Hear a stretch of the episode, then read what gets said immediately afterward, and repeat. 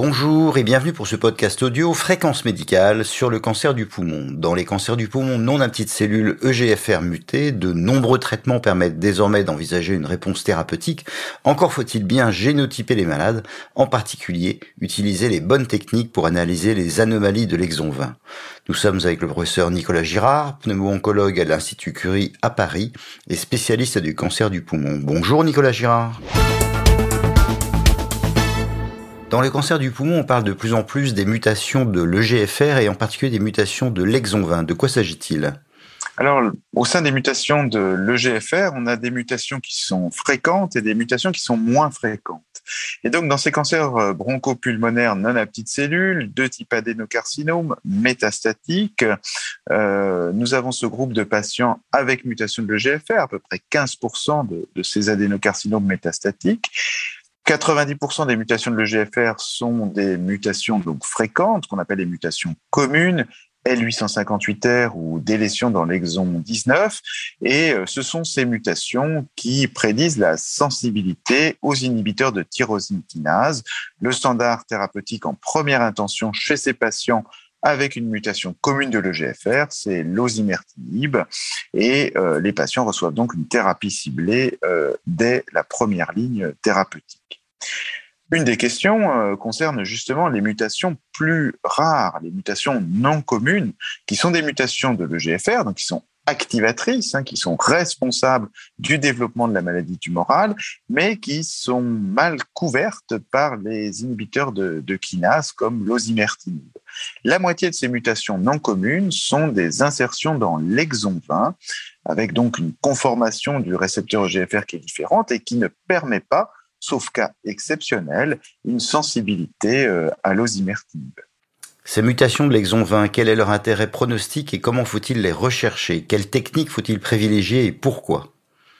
Alors, ces insertions dans l'exon 20 sont diagnostiquées en même temps que les mutations euh, communes, dès lors que l'on utilise un séquençage complet du gène de l'EGFR ou un panel NGS qui permet de les détecter.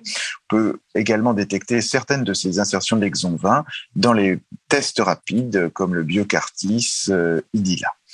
La difficulté de ces insertions de l'exon 20, c'est leur hétérogénéité. Et c'est pour ça que c'est le NGS qui est recommandé pour leur diagnostic.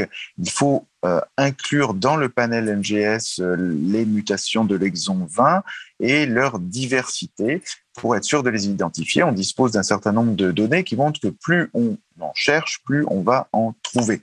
Ce qui est important parce que euh, ces patients sont des patients particuliers, justement avec une addiction oncogénique dans le gène de l'EGFR, et on va en parler des thérapeutiques spécifiques.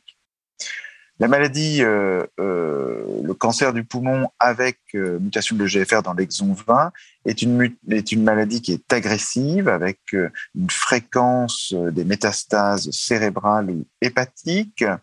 La différence peut-être par rapport aux patients porteurs d'un cancer du poumon avec des mutations communes de l'EGFR, c'est le fait que seulement la moitié des patients sont des non-fumeurs on retrouve des insertions de l'exon 20 chez les patients qui ont un tabagisme significatif.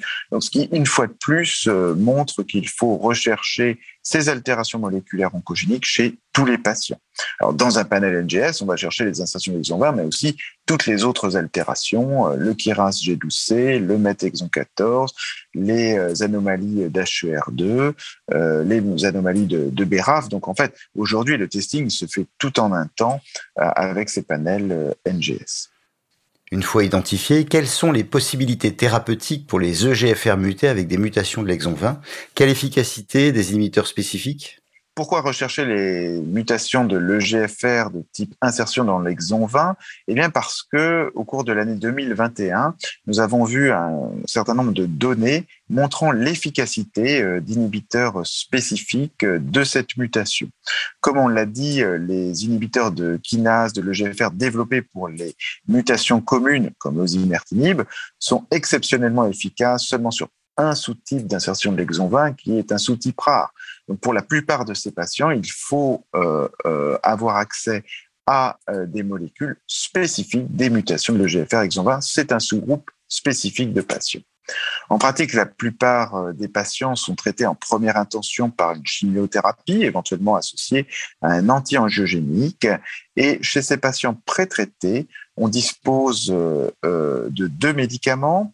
D'une part, le mobocertinib, qui est un inhibiteur de tyrosine kinase ciblant les insertions de l'exon 20 de, de l'EGFR, le mobocertinib euh, euh, s'associe à une toxicité cutanée et digestive qui est significative parce qu'il cible également le GFR sauvage, hein, dont la conformation est proche de celle induite par les insertions de l'exon 20. C'est un médicament euh, qui est disponible dans le cadre d'une ATU de cohorte. Le deuxième médicament, c'est l'amivantamab. L'amivantamab est un anticorps bispécifique qui va cibler le GFR et le MET, donc sur la partie extracellulaire, et qui va induire une inhibition profonde de la voie de signalisation de l'EGFR, et donc être actif aussi sur les insertions de l'exon 20, puisqu'il touche la partie extracellulaire du récepteur. L'amivantamab est disponible dans le cadre euh, d'un accès précoce euh, en France. Il vient d'obtenir son AMM européenne dans cette euh, indication. Euh, les taux de réponse hein, à ces deux médicaments sont de l'ordre de 30% pour le bobocertinib, plutôt de 40% pour l'amivantamab. Les durées de traitement euh, sont de plusieurs mois avec ces deux molécules il y a un enjeu de tolérance et c'est vrai que l'amivantamab, qui peut s'associer à des réactions à la première perfusion, réaction de type allergique parce que c'est un anticorps que l'on sait aujourd'hui euh, prévenir, euh, a une toxicité cutanée euh, et digestive qui est beaucoup plus faible que celle du mobocertinib. Donc, les avantages de l'amivantamab étant la nécessité d'injections qui sont administrées tous les 15 jours. Donc, nous avons deux possibilités thérapeutiques en situation de mutation de l'EGFR exon 20, un TKI par voie orale avec un enjeu euh, de surveillance rapprochée pour prévenir les toxicités cutanées digestives et poursuivre le, traitement euh, dans le temps, et euh, un médicament qui est injectable, l'amivantamab, lui aussi avec des événements indésirables qu'il faut savoir prendre en charge. Ces nouvelles possibilités, elles offrent aux patients avec une tumeur porteuse d'une mutation de GFR exon 20 une ligne supplémentaire le traitement spécifique euh, de leur anomalie moléculaire. Quel message final pour les pneumologues et les oncologues? Donc en conclusion, euh, identifier euh, les insertions de l'exon 20 dans le gène de l'EGFR pour les patients porteurs d'un cancer bronchopulmonaire primitif métastatique est aujourd'hui nécessaire pour avoir accès à ces nouvelles options thérapeutiques. La méthode recommandée euh, pour ce diagnostic, c'est le NGS, qui permet euh, de rechercher l'ensemble de ces euh, mutations dans l'exon 20. Merci Nicolas Girard. Cette édition audio de Fréquence médicale en oncologie thoracique est terminée. Je vous dis à très bientôt.